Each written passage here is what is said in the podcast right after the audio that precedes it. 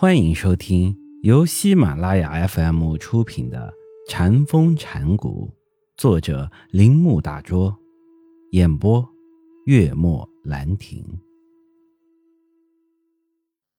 当空性观被提升到一个更高的层次时，大乘佛法的历史便开始了。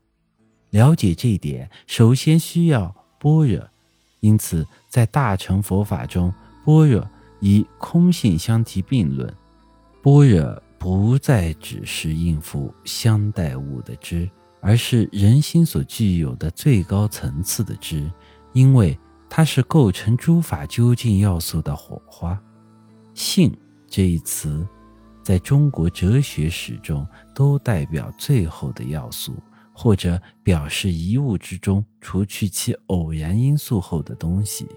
也许会有人问。何为构成一物的偶然性因素？何为构成一物的根本因素？我不想在这里加以讨论，因为我所讨论的不是中国哲学，而是《坛经》。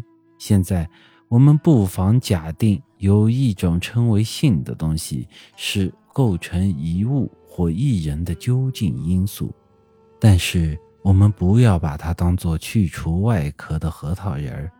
或死后脱离躯体的灵魂之类的东西，性指一种不可缺少的东西，正如它的构成形式所表示的，它是我们内在的心。用一种比喻来说，它是一种生力。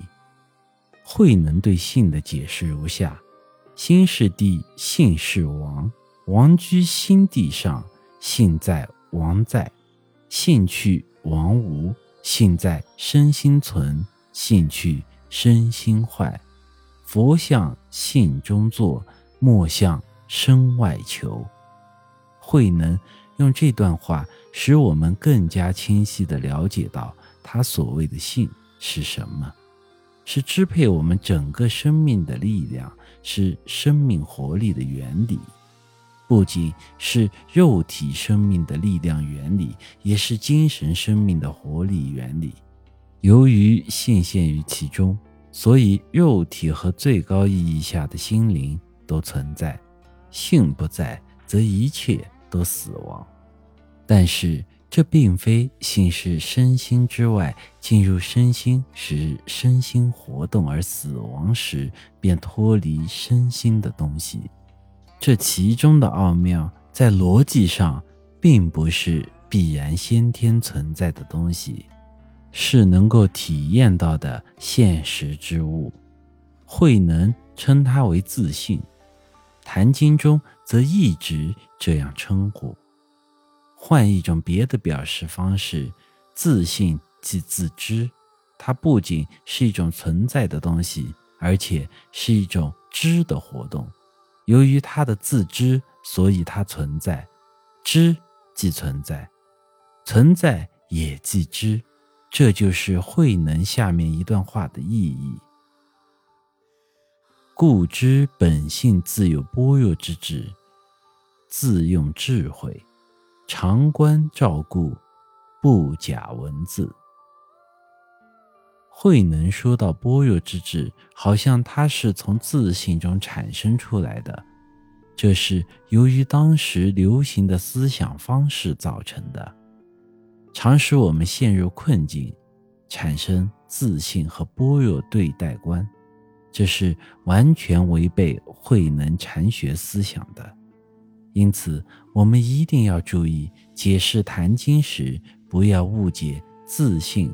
和般若的关系，不论这关系是什么，我们现在必须看一下般若。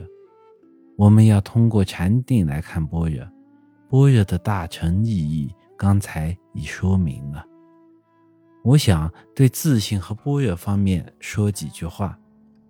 大乘哲学中，学者用体、相、用三个概念说明了体用关系。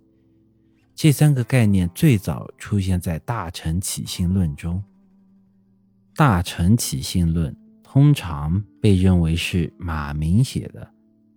体相当于实体，相相当于现象，用相当于功用。